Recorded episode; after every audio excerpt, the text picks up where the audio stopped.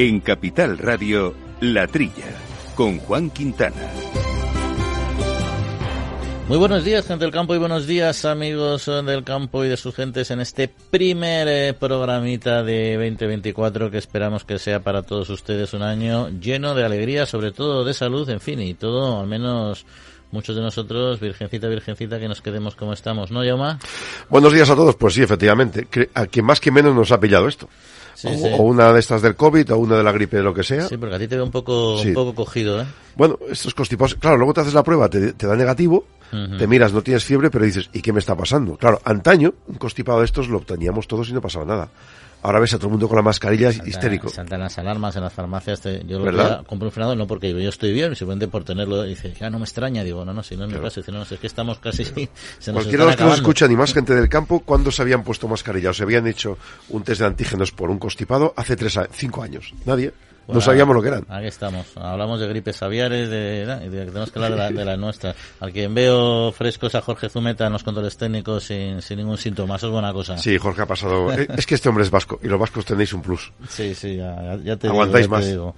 Pero nuestro compañero Jesús Moreno, que no es vasco, ¿Ah, que es de Toledo, también ha caído. Está ahí con, con trancazo, con gripe y tampoco nos puede acompañar. Así que. Somos gente débil. Jesús, un abrazo, cuídate mucho. Ahí está, le mandamos un saludo, que se recupere, que es importante. Y bueno, pues. Eh, Hoy vamos a hablar de cuestiones eh, interesantes, eh, para empezar, de, de, productos navideños.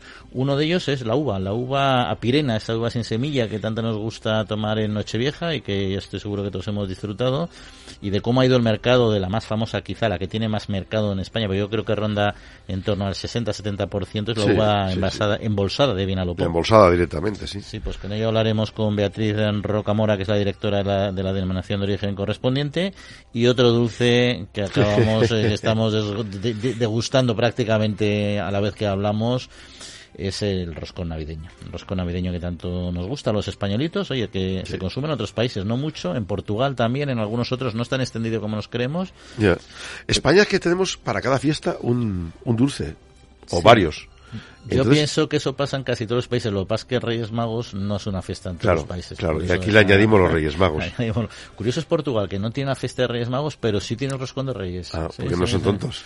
Les gusta lo dulce. Se lo toman antes de ir a trabajar, pero bueno, lo bueno es disfrutarlo cuando Sí, pero se han añadido, por ejemplo, los panetones, que era un tema típico italiano. se ha multiplicado por 10 en alguna comunidad el, consumo de panetones. Es decir, que estamos también importando dulces de otros países. A mí me van a matar los fabricantes de roscón. No tiene que ver un dulce con otro, pero para mí tiene un cierto parecido de, de, sabor. O sea, a mí me recuerda, me gusta mucho el panetone, soy 100% de roscón, desde luego, ya más sin relleno que aquí para gusto de los colores. Yo soy el roscón seco de toda la vida. o sea, seco, pero normal. no seco. O sea, que sí, no, sí, el normal, que no lleve nada, ni nata, ni este trufa, ni nada. Sí, ahí ahí pero sí tiene que llevar la corona y el... Y, tiene y, que y el haba, ¿no? Sí, el haba y Para el ver quién paga. Es, o sea, es un haba, para ver quién paga, pero en mi casa siempre era un, un, un muñequito, ¿no? Ahora, Sí. ahora ya a veces los ponen el agua, el muñequito, el muñequito o el agua, pero bueno, a mí el muñequito me mola, que luego no hacías, lo tenías ahí dos meses puesto encima de, de una Hasta estantería. un día limpiando y dices, venga, fuera esto ya. Pero te hace ilusión, te hace ilusión. Bueno, pues de roscones vamos a hablar, no nos enrollemos precisamente sobre esta cuestión eh, con Loli López, que es la directora gerente de la Confederación Española de Empresarios de Artesanía y Pastelería, porque como decíamos, es un sector que crece cada vez más. Y además de otros eh, muchos eh, temas de actualidad, pero ya que hablamos eh, productos eh, navideños, vamos a hablar de del pavo, porque el pavo es un, yo recuerdo cuando era pequeño, antes de Navidad, que nos regalaban un, Sí. un pavo durante semanas en nuestra casa lo cuidábamos y lo alimentábamos en, en nuestro garaje que se reconvertía en un improvisado corral. Bueno una tarea era que todos éramos ocho entre hermanos y hermanas pues hacíamos con, con mucho entusiasmo y la verdad es con mucho mimo nos gustaba el animalito no pero ni que decir tiene que al encontrarnos a nuestro nuevo amigo en el plato de Nochebuena pues no era una experiencia precisamente feliz eh, y entrañable no eh, Afortunadamente en mi casa la traducción no, no- la traducción no duró mucho porque el efecto emocional y las tensiones paternofiliales que habría pues hizo que, que, que mis padres decidieran que no que no que, que no cebáramos Más el- pavos. al pavo las últimas semanas. Pero la realidad es que comer pavo en Navidad ha sido una tradición durante décadas en nuestro país, aunque poco a poco va perdiendo fuerza y está sustituida por carnes y pescados. Sin embargo, eh, Es una circunstancia del mercado, esta desestacionalización, que no ha afectado demasiado al sector, a pesar de que en los últimos 10 años ha caído el consumo de la carne en España en torno al 15%, ¿no? según los datos del Ministerio de Agricultura. ¿no? Y, y al contrario que otros muchos productos que también tienen una importante estacionalidad, el sector del pavo ha conseguido superarlo y sobre todo ha sido a través de la comercialización de nuevos cortes y elaborados eh, que han hecho más accesible y sencillo el cocinar este ave. Algo que, por ejemplo, han intentado otros sectores como el del conejo, pero que tampoco lo han conseguido. Es verdad que lo que yo contaba del pavo en el conejo, en nuestra casa era éramos unos pocas familias que cuidábamos un pavo, conejos domésticos los hay en demasiadas casas y tiene esa connotación, ¿no? Exacto. es, más, es más una mascota para muchos y cuesta más matarlo. Ahí está. Bueno, pero el hecho es que entre 2007 y 2020 el número de explotaciones de pavos ha aumentado en España en un 154%, ha alcanzado las 1.850, que no está nada mal, ¿no? Y no es, no es fácil desestacionalizar, como decíamos, porque hay productos que tienen muy poca capacidad para cambiar formatos. Si pensamos en el cava, es un ejemplo claro, pues cambiar tamaño de la botella, pero al final es una bebida que va embotellada. Ahora han sacado el cava 00, o sea, el cava sin alcohol, que yo lo he probado y está bastante bastante logrado para aquellas personas que no pueden o quieren beber alcohol. Es un, es un avance importante. Yo creo que está más conseguido incluso que, que el vino. Eh, quizá no tanto como la cerveza, pero bueno, eso ya va en gustos, ¿no? Bueno, y otro motivo por lo que no es fácil desestacionalizar es porque su consumo se intenta limitar a fechas específicas en algunos productos, por ejemplo, algunos de los que vamos a hablar hoy, que son los dulces navideños, sobre todo porque, bueno, en fin, abusar de, de turrones, de mazapanes, etcétera, pues no es recomendable para la salud, ¿no? Pero justo al contrario, sucede con la carne de esta ave que es tan familiar y muy saludable, con lo cual, enhorabuena para el pavo, no lo degustamos tanto en nuestros platos, a mí me sigue encantando, pero que el sector vaya funcionando. Bueno, pues... Y además es muy sano. Exacto, es que carnes de, las carnes de ave son muy saludables. Como tú dices, desde el pavo loncheado para hacer en formato embutido hasta cualquier tipo de carne de pavo está riquísimo. Pues ahí está, bueno, pero sobre otras cuestiones tenemos que hablar y no nos queremos entretener. Les recuerdo eso sí nuestro correo electrónico, latrilla arroba capitalradio.es. En abril, Aguas Novi. El cambio climático lo ha cambiado todo y los riesgos son más y más imprevistos, como las sequías o el pedrisco. Por eso necesitas un buen seguro agrario que garantice tu tranquilidad. Y ahora es el momento de contratar tu seguro de herbáceos. Agroseguro. Trabaja sobre seguro.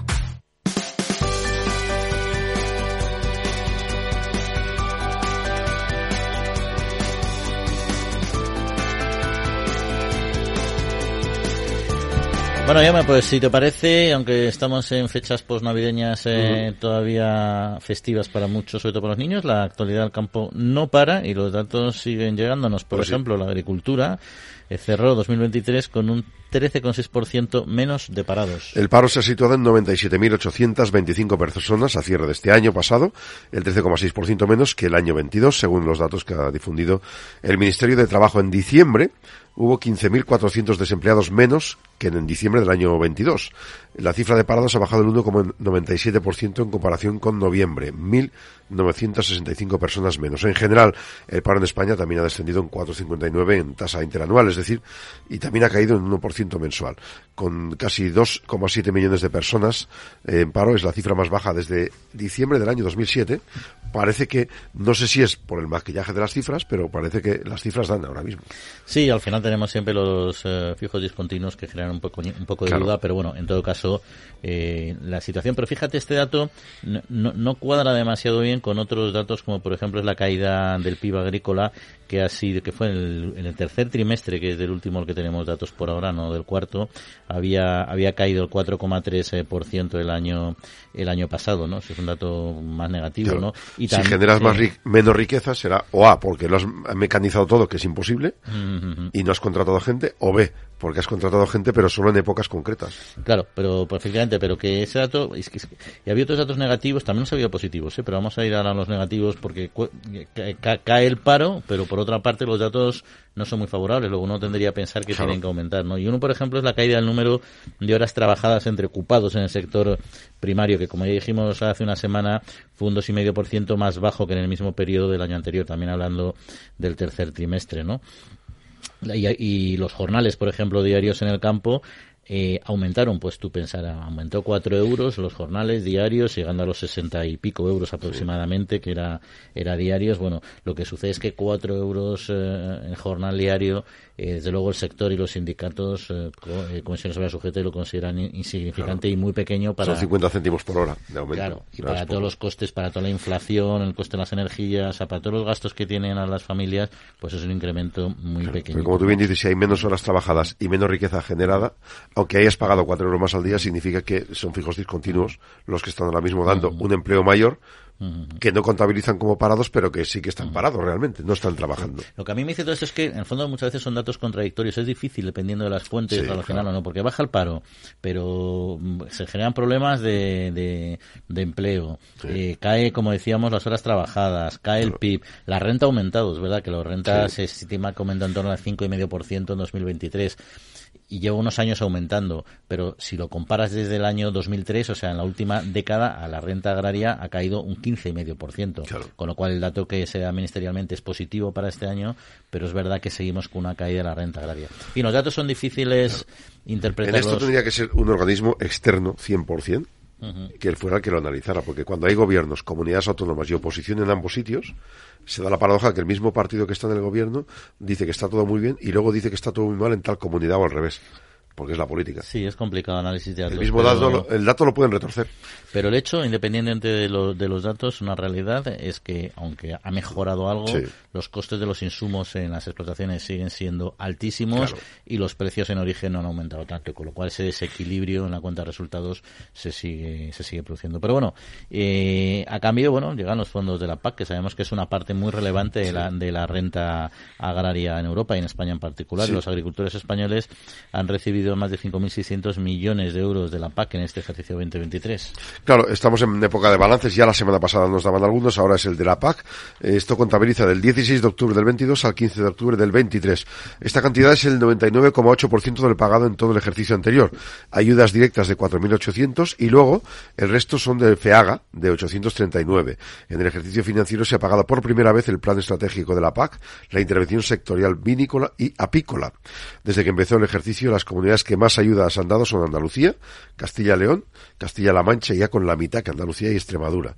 Eh, y luego hay que destacar también que el FEGA ha pagado directamente a 241.000 agricultores casi 300 millones de euros a fecha de 15 de octubre para compensar la subida de precio de los fertilizantes. Y por el impacto de la sequía se ha dado un presupuesto de 355 millones de euros, además del conflicto de Ucrania, de los que se han pagado ya 332. Sí, bueno, aquí hay poco que decir. Al final son las ayudas de la PAC. Está claro que la compensación de, del incremento de inputs, en este caso los fertilizantes, está, han subido de manera extraordinaria. De hecho, es, un tema bastante, bastante llamativo también por la energía. Incluso grandes empresas productoras que están en Israel y en otros países también fuera de Europa han vendido, han vendido como si no hubiera un mañana, ¿no? Pero también es verdad que las empresas de fertilizantes, eh, la materia prima también les ha crecido, ha aumentado mucho, mucho el coste, ¿no? Y bueno, y el tema de la compensación de las sequía es clave, que la sequía ha sido, yo creo, eh, clave para estar. Queríamos hoy precisamente hablar con, con el responsable de COAG, que le teníamos invitado a charlar hoy de este tema, que hacía un análisis. La maldita gripe. La maldita gripe también eh, le ha tocado y no hemos podido contar aquí con, con, su presencia. Pero bueno, espero que en la próxima semana podamos hacer un balance más general. Y si te parece, cerramos este bloque. Hablamos de de piensos, que somos en Europa el principal productor de piensos, una gran potencia, pero la producción ha caído sorprendente, excepcionalmente, porque no suele caer en España, y en concreto los cerdos son los culpables, ¿no? Claro. O, parte de la culpa la tienen ellos. Claro, es inédita e histórica, porque como bien dices, en Europa ha caído un 2% y se calcula que España siempre está por encima de Europa. Es quien compensa esas caídas, pues bueno, cae entre el 3 y el 3,5%. Causas principales, la cabaña del porcino, efectivamente. Hay otros factores, cambios climáticos, comercio internacional, pero este año los precios de los piensos han caído entre un 8 y un 30%. El maíz se depreció también el trigo también. Hay que destacar que la producción de porcino no está en el mejor momento en España y eso afecta a los negocios asociados como la producción de pienso y también el repunte de envíos de cerdo a otros destinos asiáticos que no ha compensado el retroceso de China. Las cooperativas agroalimentarias explican que hay falta de rentabilidad en el sector lácteo con el cierre de muchas granjas y la incidencia del vacuno también hace pues que se compre menos pienso. Y luego está la reducción o variación de la demanda de carne debido a varios cambios de preferencia del consumidor. Para el año que comienza, eh, los productores de pienso hablan de un escenario incierto en cuanto a la demanda de piensos compuestos. Además de otros factores, estarán pendientes también de, cuál es el, el comercio internacional que se puede sacar adelante de estos cerdos. Bueno, pero de todo lo que has dicho, casi lo que más me preocupa, porque lo veo más estructural que coyuntural, es el cambio de la tendencia eh, de, consumo. sí, porque eso al final puede ser una, una, una mala cosa para, para el sector. Aquí siempre hemos defendido, y además apoyados en la ciencia, que el consumo de carne no solo es saludable, sino que es necesario, mm. que por supuesto hay que tener una dieta balanceada adecuadamente y consumir, no, no ser un obseso por comer carne de vacuno, tampoco te puedes ser un obseso por comer solo carne de pollo, tienes que buscar un poco de equilibrio porque cada uno tiene sus valores nutricionales y eso es algo importante. Pero la realidad es que hay una corriente que ha estigmatizado el consumo de carne y hay mucha gente, en todos los entornos, en mi familia, en muchos sitios, de gente dice, no, yo no como carne por X motivos o como poco. Sí. Modas, que hay un, problema. Pero bueno, al final lo que prevé la patronal europea es que los países eh, elaboren en torno a 2,4 millones de toneladas menos de pienso, como decías que es bastante, ¿no? Eh, y es verdad que el porcino en España pasa por un mal momento, entre otras cuestiones, por la falta de reposición de lechones. Es un tema meramente eh, sanitario, el, virus, un virus que es el de síndrome reproductivo y respiratorio, que ha hecho que grandes productores, los principales productores que son Aragón y Cataluña, hayan reducido este, este volumen. ¿no? Eh, también los nuevos destinos que decías tú, China ha perdido fuerza, pero es que no se ha podido compensar con nuevos destinos al nivel que teníamos en China, como, como demandante. ¿no?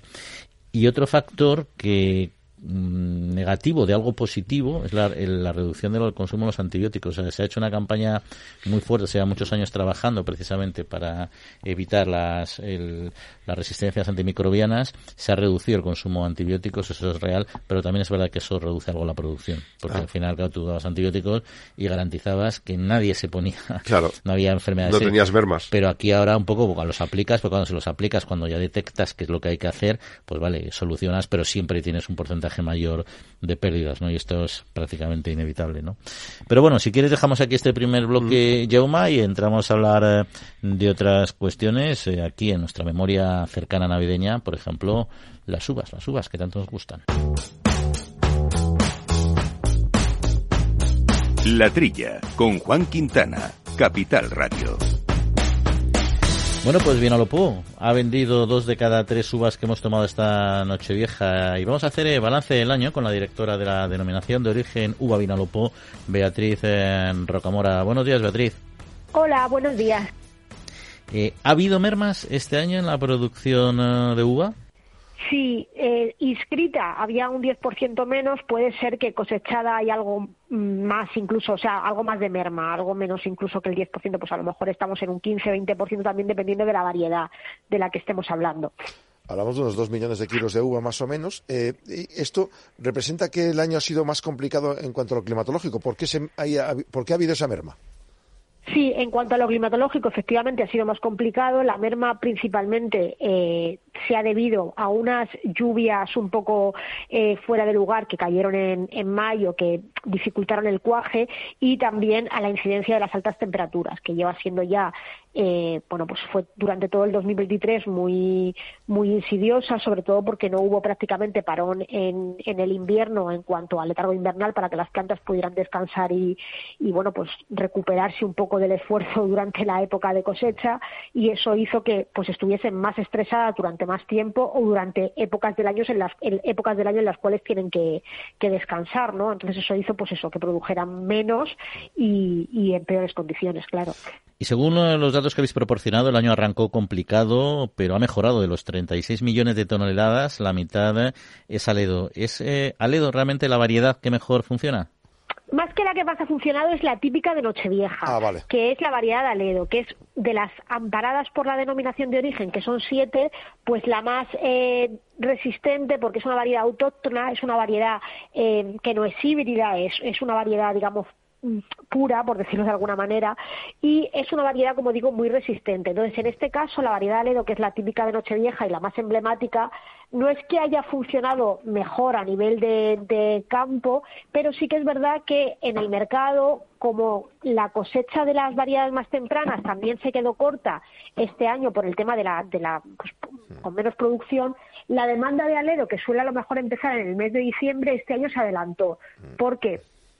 Eh, había, había habido menos cosecha de las otras y además esta con el tema del calor pues también se había adelantado unos días. Entonces como que empezó a funcionar muy bien el mercado cuando esta variedad entró en, cosecha. Claro, eh, dicen que las variedades tradicionales son las que responden mejor a este tipo de adversidades climáticas, ¿no? Eso es lo que estamos observando aquí. Eh, nosotros trabajamos de momento sobre todo con variedades, o sea, sobre todo no en la denominación de origen, son variedades tradicionales todo, lo que hayan parado, todo variedades con semillas. Y se está viendo que tanto el embolsado como ese vigor de las variedades tradicionales pues está respondiendo bien a las dificultades eh, climáticas a las que se está haciendo frente. Sí, a propósito de semilla que nos comentaba, ¿hay cada vez más mercado para la uva sin pepita? A ver, yo creo que es un mercado que se está segmentando mucho, porque las variedades sin pepita cada vez son más, eh, entonces es un mercado que se está segmentando mucho porque hay muchos tipos de consumidor y muchísimas variedades, o sea, es un abanico muy grande el de variedades sin pepita. Nosotros en la denominación de origen nos centramos en el producto con calidad diferenciada y con semilla, pero es un producto que va más allá de, de tener semilla o no tener semilla, o sea, el tener una denominación de origen y un marchamo de calidad es un nivel superior que está no por encima, pero sí es otra esfera diferente en términos alimentarios. Entonces, para nosotros, eh, pues mm, la, uva con semilla, sin semilla, pues bien, son mercados distintos, pero que nuestra, mm, digamos, nuestra, nuestra misión o nuestro posicionamiento en el mercado queremos que sea más por el sello de calidad, por la diferenciación, por la certificación del, origen y, por supuesto, por el, el, uso de la técnica del embolsado, que es lo que hace a nuestra uva diferente. Mm, con semilla o sin semilla. En nuestro caso, pues son todas eh, con semilla, las que hay ahora mismo amparadas por el pliego de condiciones de la denominación de origen, pero como digo, es algo más que va más allá de eso. Eh, eh, el, 70% se vende en España, el 30% se exporta. ¿Cuáles son los países que más compran uva de Vinalopo? Pues eh, principalmente la Unión Europea y dentro de la Unión Europea países que reconocen los sellos de calidad, como por ejemplo Francia, que es un país mm, que en ese sentido pues aprecia mucho las producciones con, calidad diferenciada, o Italia. Pero mm, también se exporta fuera, eh, pues también sale producción a países como Canadá, a Sudáfrica o dentro de Europa, pues mm, hay exportaciones también a Alemania, Suiza, eh, etcétera. Pero Francia e Italia son los principales destinos. Imaginamos que no es fácil saber cómo será el año 2024, pero viendo ya que el 2022 eh, fue complicado, eh, ¿creéis que la tendencia va a ser mantener o mejorar las cifras de este año 2023? Pues ojalá, ojalá. Nosotros lo que deseamos para el 24, nuestros dos factores, digamos, eh, insidiosos o que, no controlamos, como en cualquier sector agroalimentario, no son sobre todo el, clima y el, mercado. El año pasado el clima y el mercado funcionaron mal. Este año ha funcionado mal el clima y el mercado, pues parece que empezó regular, pero eh, conforme ha avanzado la campaña ha ido funcionando mejor y al final, pues parece ser que se ha compensado y pues para el año que viene esperamos que no los dos funcionen a la perfección, porque eso es ojalá, ¿no? Pero sí que por lo menos no hagan más daño. Entonces, pues esperamos que climatológicamente tengamos algo de margen, por lo menos para ir mejorando la adaptación que desde, que desde las explotaciones amparadas por la denominación de origen podemos hacer para hacer frente a las, a las circunstancias climáticas que, a las que, bueno, pues a las que estamos ahora mismo enfrentándonos. Eh, en todo el mundo, ¿no? Bueno, y veremos qué tal se porta el clima este año y si realmente se puede seguir creciendo en cifras, eh, cifras de producción. Beatriz Rocamora, directora de la denominación de origen uva de Vinalopó, pues muchas gracias por atendernos y muy buenos días. Muchas gracias. Buenos días a vosotros por interesaros.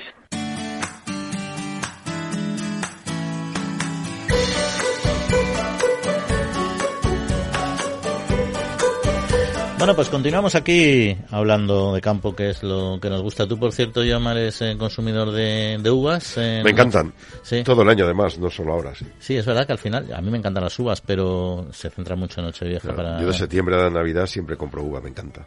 Es muy sana, además. De hecho, tengo unos amigos y un primo que ellos suelen hacer al revés. Cuando llega las uvas, dice, para no atragantarme, como el vino está hecho de uva, tomo 12 traguitos de vino.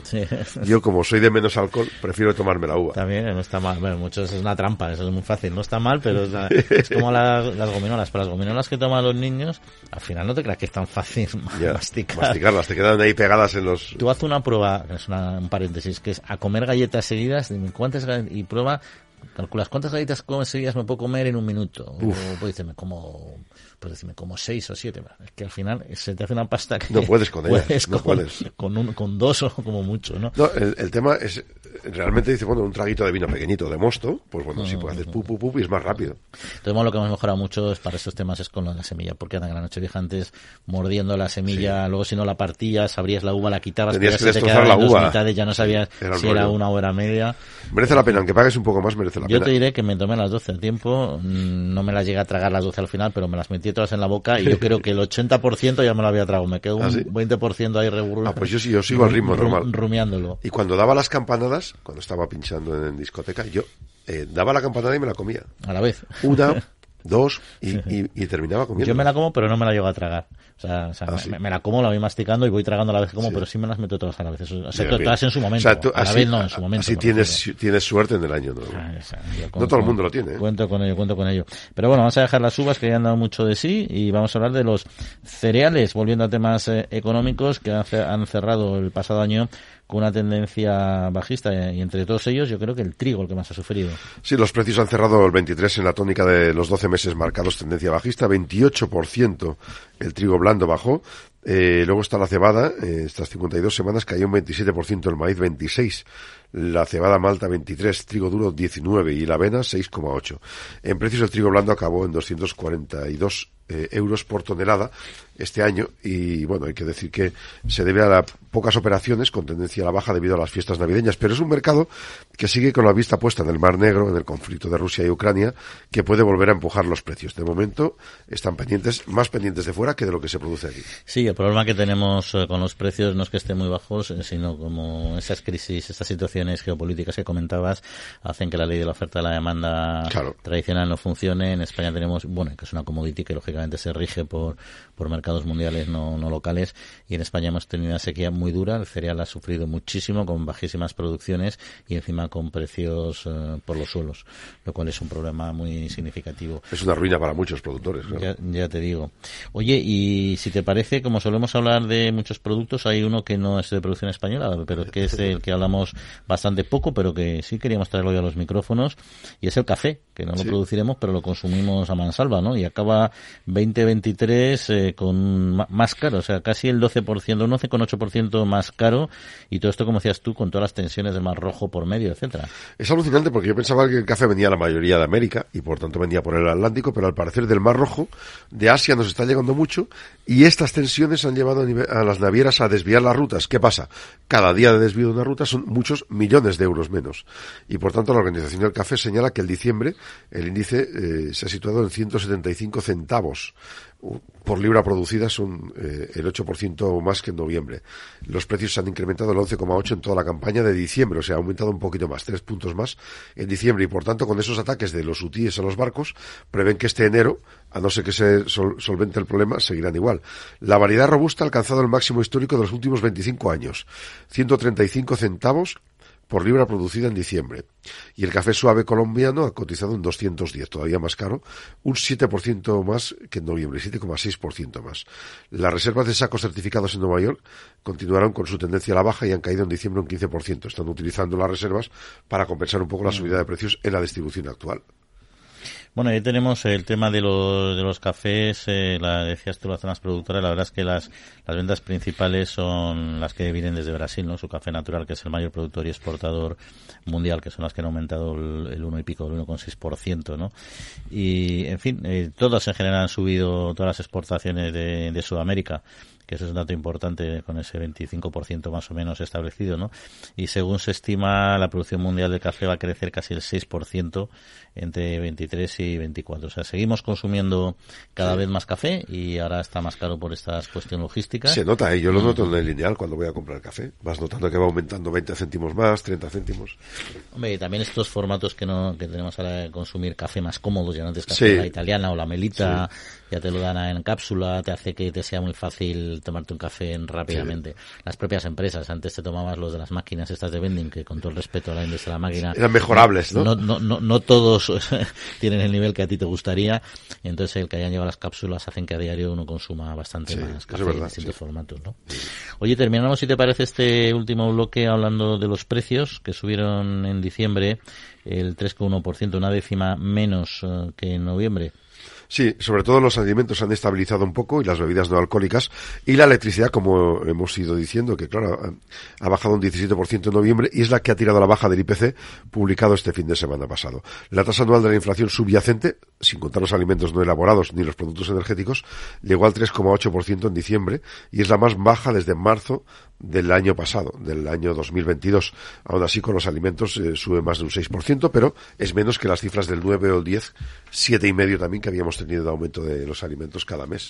En este año y medio, más o menos. Sí, bueno, pues nada, esos son los datos que tenemos sobre la mesa y nada, habrá que seguir haciendo el seguimiento de, esta, de estas cuestiones. Oye, si te parece, te había dicho cerrar, pero no quiero un último asunto, ya que me hablado de vamos a hablar en este caso, no, no, del la de boca del vino, ¿no? De, el sector del vino está tomando, bueno, sobre todo la, nuestra, en la zona de La Rioja, eh, estudiando y tomando decisiones para recuperar la rentabilidad de lo que es el productor, el, viticultor, o aumentarla. Sí, eh, son un total de 13 medidas para, bueno, tener reuniones con las asociaciones patronales y también con las, eh, con los responsables políticos, ¿no?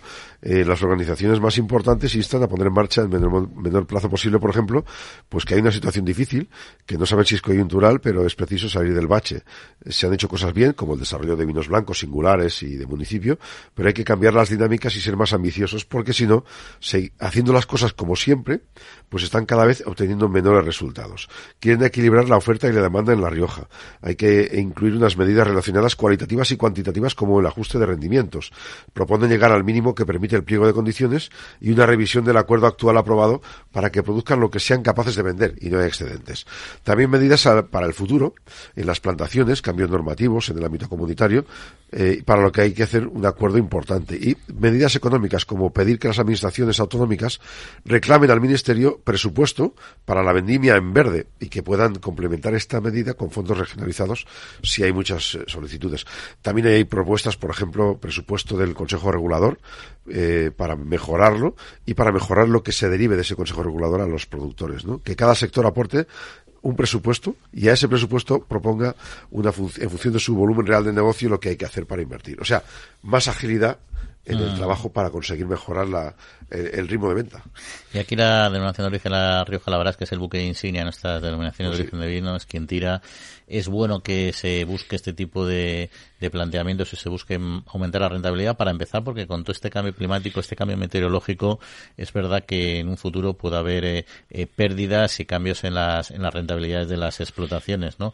No solo por sequías, también por entrada, entrada de nuevas plagas, de, debido a este cambio, etcétera y es verdad que hay que, que, hay que trabajar con margen. Yo espero que estas cosas se vayan consolidando y que luego otras denominaciones de origen con menos potencial eh, puedan ir tirando también, puedan ir eh, uniéndose a este a este a este tren, ¿no? Y como decías tú, cuestiones como la, la recogida en verde que son necesarias, pues hay que apoyarlas lo más posible. Dentro de que al final es un sector afortunadamente para nosotros que es insignia y que también es relativamente rentable. Pero tenemos, como bien has dicho y bien han dicho, conseguir producir, eh, o sea, ajustar las producciones. No se trata de producir un enorme volumen, sino vinos de, de, alta calidad, y, uvas con unas calidades que, que produzcan claro, que a veces no es necesario vender más litros, pero venderlos mejor. Efectivamente, ahí está un poco el, la clave del enigma, que no es el enigma, pero todo el mundo sabe la solución. El problema es cómo conseguir. Cómo conseguir, cómo llegar a ello, ¿verdad? Ahí está, ahí está. Bueno, Yoma, pues nada, vamos a pasar a otra historia, si te parece, y digo, degustemos, o si no lo has degustado todavía, que sí, los, los ah, ronconcitos. Este fin de semana es día de roscón. Quien no tome un roscón este fin de semana, ¿cuándo lo va a tomar? Eh? Ahí está, ahí está. Desestacionalicémoslo también, que yo siempre también me gustaría, me gustaría hacer eso con este producto que me encanta todo el año. Vamos a hablar de ello.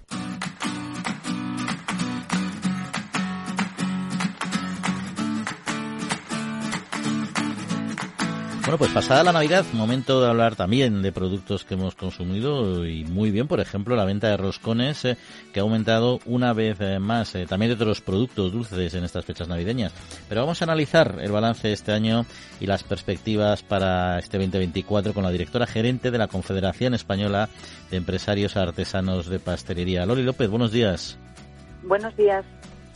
¿Se confirma el aumento de venta de roscones en estas Navidades? Pues efectivamente, sí, así es. Eh, la previsión es entre un 5 y un 8% más o menos.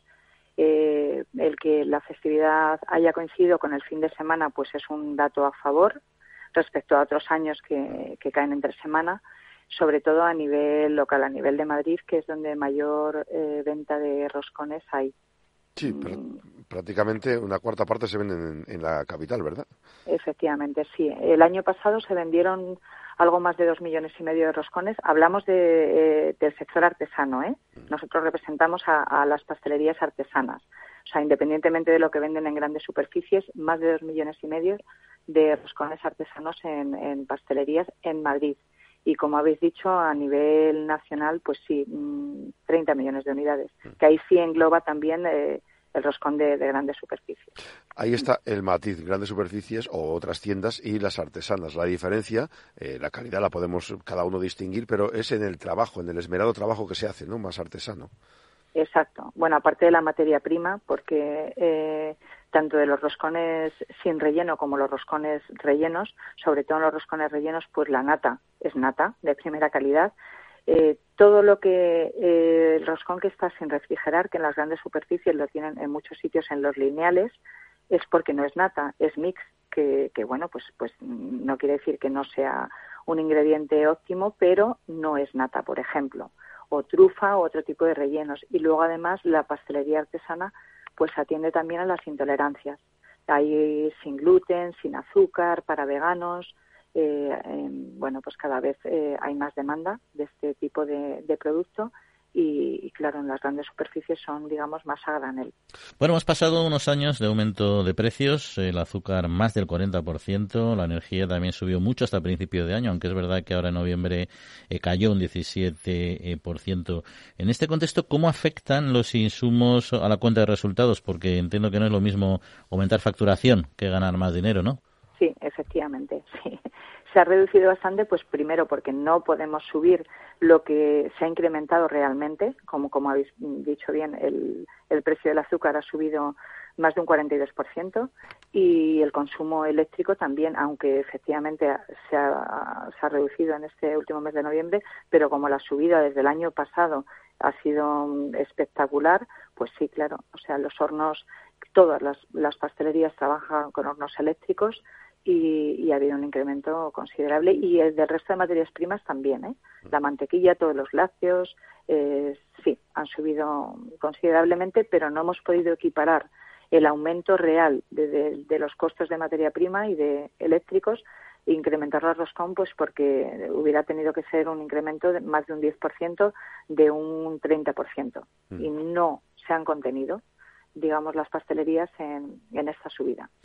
Hablamos del roscón, pero en Navidades tal vez es la época más dulce del año. Tenemos que si turrones, que si panetones. Entiendo que por ahí algún dato, no sé si está bien calibrado, que se ha multiplicado por 10 el consumo de panetone en apenas nueve años. ¿Es así? Sí, efectivamente, sí, sí, es cierto.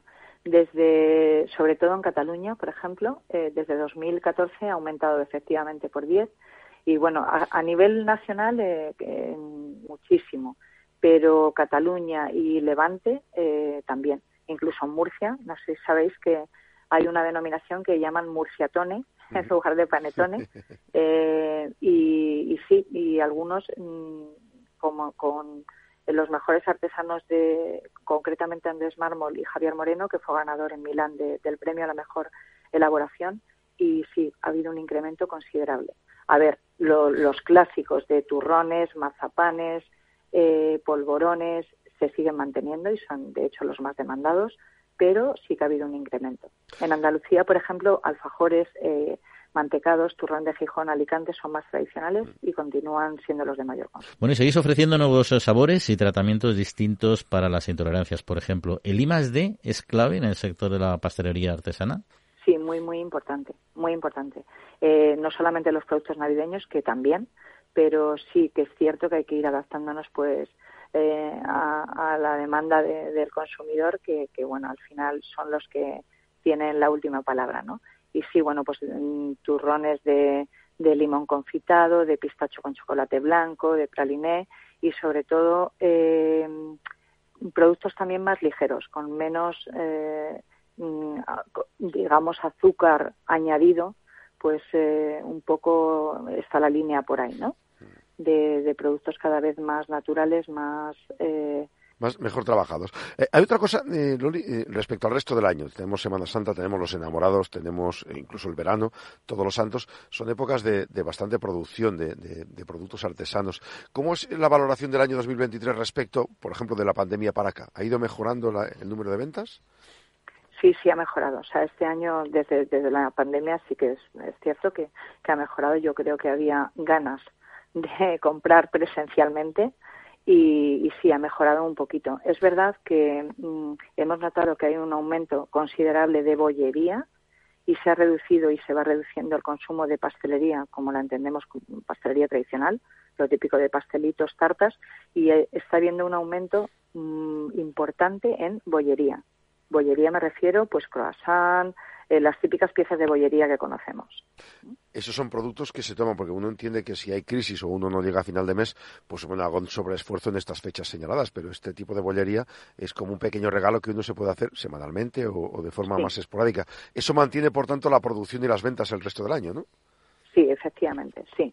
Eh, ha cambiado en esto los hábitos de consumo y, a ver, por ejemplo, el fin de semana, pues que antes eran común llevarte una tarta a casa, unos pasteles, ahora es más el consumo diario de, bollería, de pieza de bollería.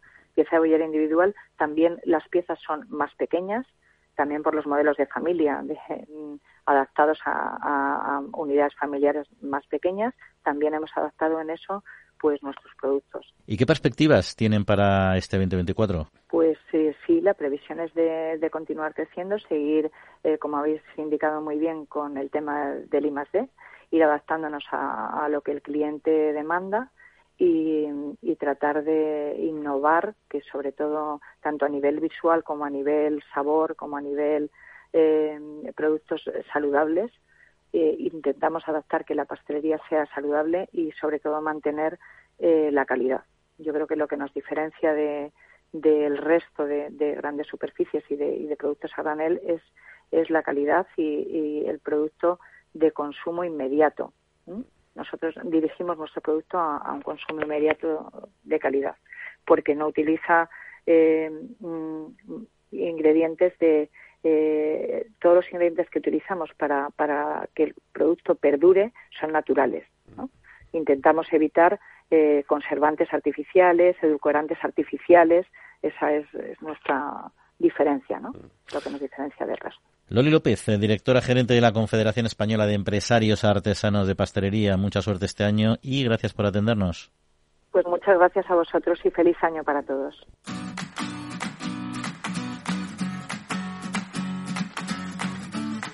La Trilla, con Juan Quintana, Capital Radio. Bueno, pues ahora tendríamos, bueno, entramos de hecho en nuestro espacio de la España medio llena que tanto nos gusta, pero antes de, invitar a, que nos cuente su, su historia hoy nuestro compañero Pablo Madribuelo, vamos a recordar algunas otras cuestiones que tenemos sobre la mesa. Llama, por ejemplo, hablando de la restauración, parece que se recupera en 2023, al menos han tenido más caja, un 10%, y en fin, a ver qué es lo que pasa también con el tema de las terrazas. Bueno, aquí está el tema, entre el 4 y el 10% de aumento de facturación. ¿Cuál es el problema? Como en todo, ¿cuánto ha subido los, los productos? ¿Cuánto ha subido, por ejemplo, al, al subir, por ejemplo, los, los contratos, el, el, el, salario mínimo y cuánto ha subido, por ejemplo, la luz y todo lo demás. ¿Qué pasa? Que han facturado más, pero la cifra neta de negocio ha sido inferior y, por tanto, inferior un 9% más o menos. Pero el informe de la patronal de hostelería de España muestra que la restauración ha entrado en una fase de moderación del consumo. Habían mejorado mucho después de la pandemia, todos salíamos a los bares y ahora ha frenado ha sido el año de la recuperación, el 23, es verdad, eh, con un aliento contenido de cara al próximo porque las previsiones afirman que han tocado techo y están notando un descenso en los últimos, aunque llega Navidad y en las Navidades se ha vendido mucho, pero sí que han notado un, leve descenso. A la subida de la facturación está eh, efectivamente el, que han tenido que subir un porcentaje entre el 5 y el 10% todos los productos, aunque ellos han pagado hasta dos dígitos de más que no han repercutido en los consumidores. Esa subida se añade al encarecimiento de la energía, los costes salariales, un 60% del gasto de los negocios, según su presidente, acarrea un impacto negativo en la rentabilidad. Junto con esos costes también está la mayor presión fiscal. Y además luego está, eh, como tú bien dices, el otro problema. Escucharon a la ministra decir que querían prohibir eh, que en las terrazas se pueda fumar. Cuando las terrazas se propusieron y se pusieron en marcha o se instó a los ayuntamientos a ofrecerlas, precisamente para compensar las pérdidas por la ley del tabaco. Dentro no se podía fumar, en la terraza sí. Ahora piden que tampoco en las terrazas. Y dicen que si se pone en marcha esta medida, en 2024 hay que estar pendiente de la evolución de los precios, de soluciones por la falta de personal cualificado, faltan 100.000 personas cualificadas. Y además también de la posibilidad que en las terrazas haya que cambiar el, uso. Y también puede ser que la gente que va a fumar en una terraza se quede a fumar en un parque y no vaya a la terraza.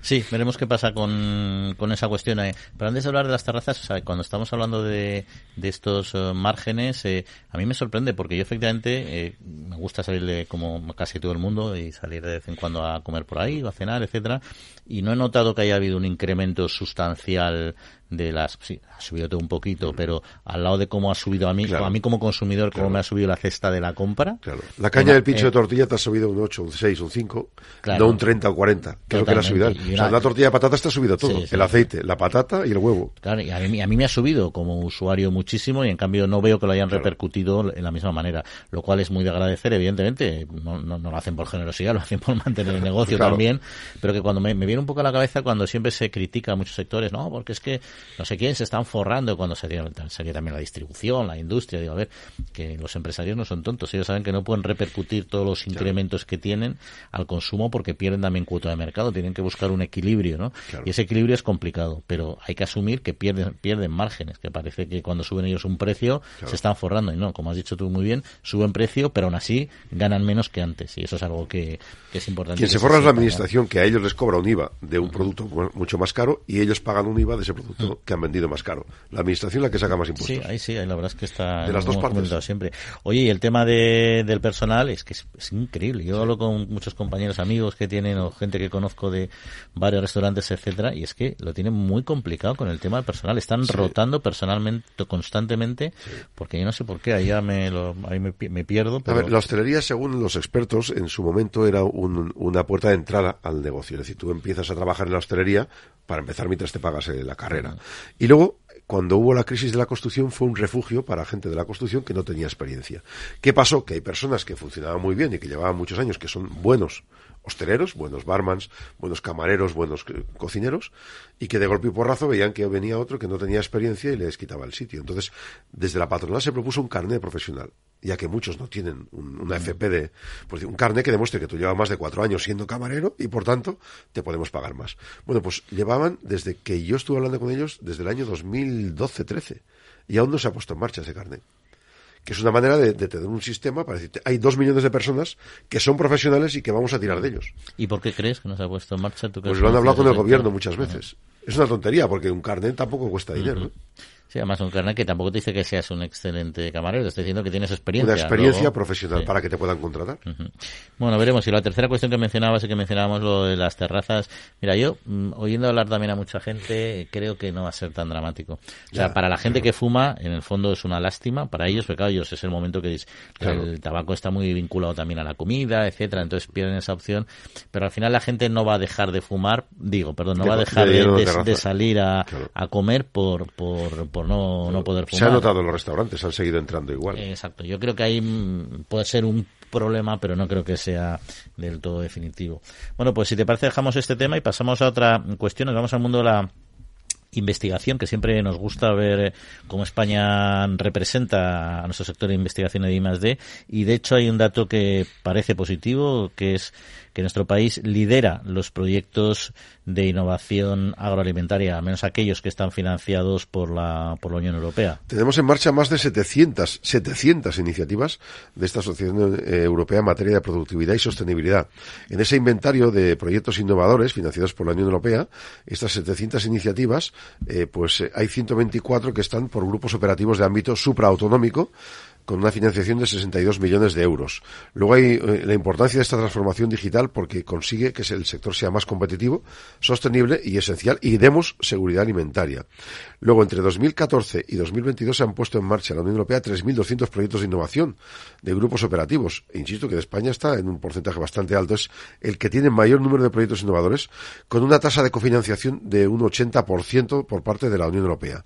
Eh, en el plan estratégico 2023-2027, el Gobierno y 14 comunidades han incluido movilizar 168 millones de euros y pagar 777 de estos proyectos. O sea que por una parte la Unión Europea y por otra parte las administraciones públicas españolas están en ello para mejorar no solo la sostenibilidad, sino también la calidad del producto que sale del campo.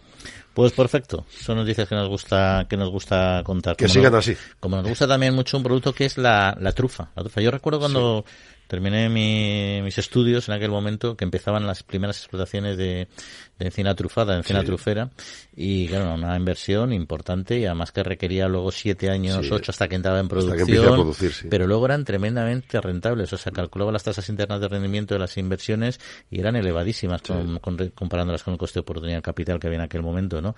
La verdad es una zona productora que siempre en zonas calizas, que eran como la diagonal de yendo del, eh, del noreste al sur al suroeste, toda esta zona que incluyen por supuesto Soria, Castilla y León, etcétera, que eran las zonas potenciales, ¿no? Y hoy en concreto eh, hablando, vamos a hablar de ese tema, o va a hablar Paloma Deruelo con su invitada en esta sección de la España medio llena sobre esta cuestión, sobre estas iniciativas y además eh, de personas que han dejado actividades profesionales muy diferentes para cometer estos retos y que nosotros podamos disfrutar de estas de ese sabor especial que da la trufa. Pablo, muy buenos días. Hola, ¿qué tal? Muy buenos días a todos y muy feliz año nuevo 2024. Como siempre será un placer seguir compartiendo historias sobre el medio rural cada semana aquí con vosotros y en este caso arrancando el año desde Canalejas de Peñafiel en la provincia de Valladolid donde vamos a conocer enseguida a Raquel. Raquel es la responsable de RF Trufas y nos va a contar cómo cambió su vida cuando empezó a dedicarse a cultivar trufa, pues eso, en la provincia de Valladolid. Y no solo a cultivarla, sino a potenciar el trufiturismo, una iniciativa que lleva a la gente a descubrir cómo es el cultivo de la trufa y a degustar algunos productos significativos. Vamos a escuchar la conversación que hemos mantenido con ella.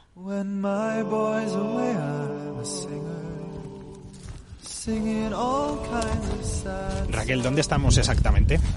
Pues estamos en Canalejas de Peñafiel, en Valladolid, en nuestra plantación de encinas truferas ecológicas RF Trufas. Ayúdame a describirle a la gente, mientras vamos caminando, si te parece, lo que estamos viendo ahora mismo. Árboles, tranquilidad, aire puro, y desconexión total.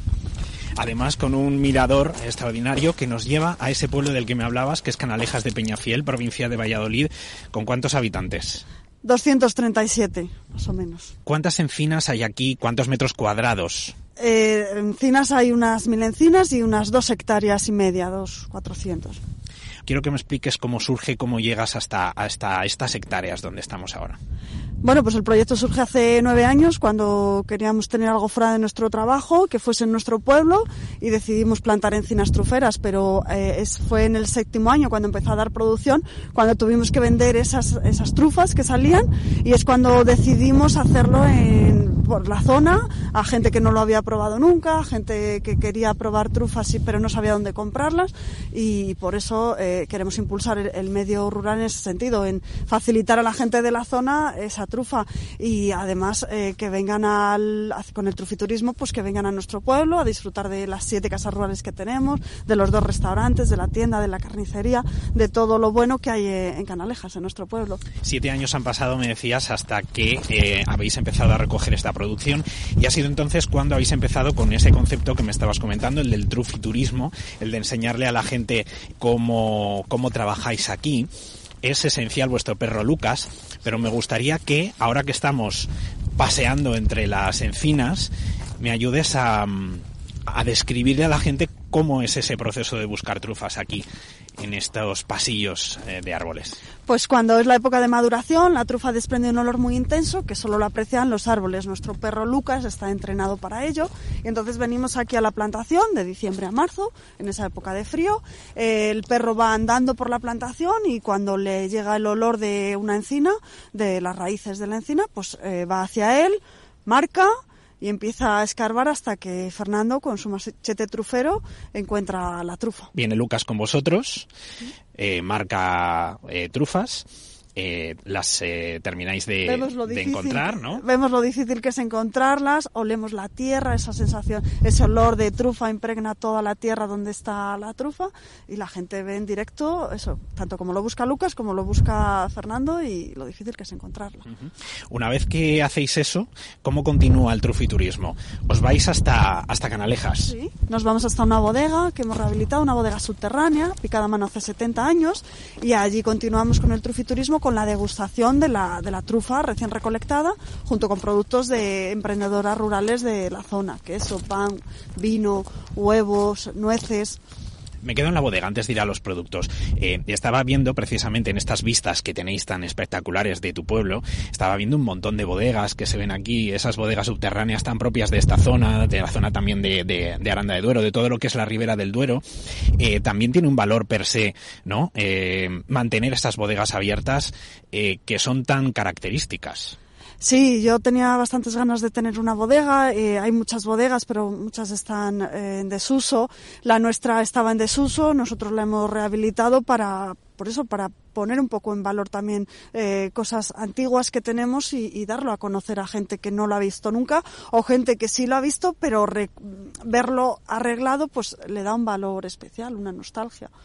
Entonces vais a esa bodega y degustáis esos productos eh, que me dices, ¿no? Que son de gente de, de, aquí del entorno que también tiene sus proyectos. Sí, son elaborados o producidos por, sobre todo por mujeres de la zona y emprendedoras rurales de la zona, sí. Me hablabas de queso, por sí, ejemplo. Eh, el queso, eh, queso de de Sacramenia, que tuvimos a Raquel aquí en el podcast hace, hace tiempo hablándonos precisamente de, su proyecto, ¿no? Sí, y luego tenemos queso de, cabra también, de olombrada, estos de unos chicos, eh, nueces de aquí de Fonpedraza, de nuez de Castilla, eh, vino de Pinafidelis, de Peñafiel, el, mollete de pan de una pastelería de Peñafiel, el huevo frito campero y trufado de Villavaquerín, de una chica que tiene una granja de Villavaquerín, y luego sequeamos con un jarrillo artesano hecho por un alfarero de Portillo. Visitas, ya para terminar, para mm, quien lo esté escuchando y se haya quedado con las ganas de venir a ver lo que yo estoy viendo y pisando en este momento, ¿qué tienen que hacer? Pues ponerse en contacto conmigo a través del teléfono 653 54 64 15, a través de la página web rftrufas.es eh, Instagram, Facebook, redes sociales, cualquier tipo de redes sociales y las visitas son los sábados y los domingos a las 12. No hay eh, personas mínimas, sí un máximo de 15 personas. Vamos a seguir caminando por, por aquí. Muchísimas gracias. Muchas gracias a vosotros. Con la historia de Raquel hemos empezado este año nuevo, 2024, aquí en la trilla. Eh, solo me queda desearos un feliz año nuevo a todos y por supuesto también a todos nuestros oyentes. Hasta la próxima semana.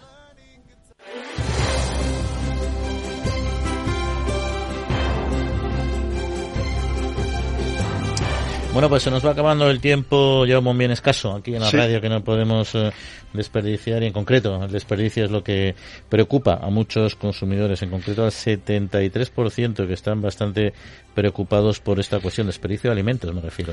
Sí, hay una plataforma que es Too Good To Go, que es una plataforma que ofrece sobras de establecimientos a precios reducidos y que ha hecho este estudio, ¿no? Y han entrevistado a 600 encuestados con una consultora y han llegado a la conclusión que la preocupación se debe a la pérdida económica del desperdicio eh, siete de cada diez personas cree que los propios ciudadanos somos los que más desperdiciamos y el 56% pide que las administraciones sean más responsables.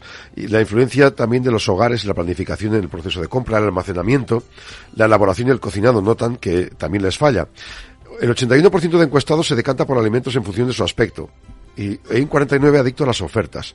Otros que los eh, paquetes de ahorro al final no los pueden consumir del todo, será que viven solos y al final tienen que desperdiciarlo. La mitad eh, dice que no tiene información sobre cómo conservar los alimentos, que me parece fuerte. Y dos de cada diez personas no tiene claro el etiquetado de la fecha. Además, han explicado que los consumidores quieren actuar pero necesitan herramientas yo, vamos, en casa humildemente, muy humildemente, eso a mí no me pasa. No, a ver, yo entiendo que mayor, mayoritariamente no, no sucede, es decir, ha habido muchas campañas de información de, de las fechas, de las fechas de caducidad. También es verdad que la gente muchas veces no escucha de otras prioridades, otras cuestiones, y cuando le interesa un tema dice, joder, si es que esto no sé nada. Claro. Pero no se acuerda que le han informado, pero nos pasa a todos, ¿eh? muchas cuestiones, ¿no? Que, te, atiendes cuando ya el tema está, cuando ya es tarde. Es protagonista, ¿no? Pero bueno, yo creo que el desperdicio estoy contigo, bueno, contigo con la referencia que has mencionado al final, eh, yo creo que somos los consumidores los que tiramos muchos alimentos en la cadena alimentaria. A ver, hay destríos habituales en, la, en, las que en los primeros escalones porque hay elementos que tienes que eliminar para que luego el producto te llegue bien presentado, etcétera, y eso es casi inevitable en una sociedad eh, una sociedad de confort como la que vivimos, que no queremos, queremos que los productos nos lleguen bien, bonitos y, elegantes, ¿no? Entonces, esos, esas pérdidas siempre van a existir, ¿no?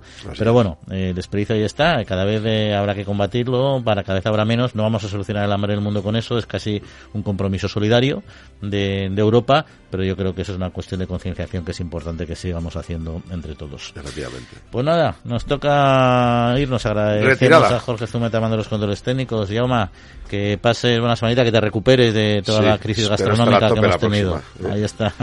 Feliz día a todos. Y a todos ustedes, eh, cuídense, pasen buena semanita y en siete días volvemos a estar con ustedes. Un saludo.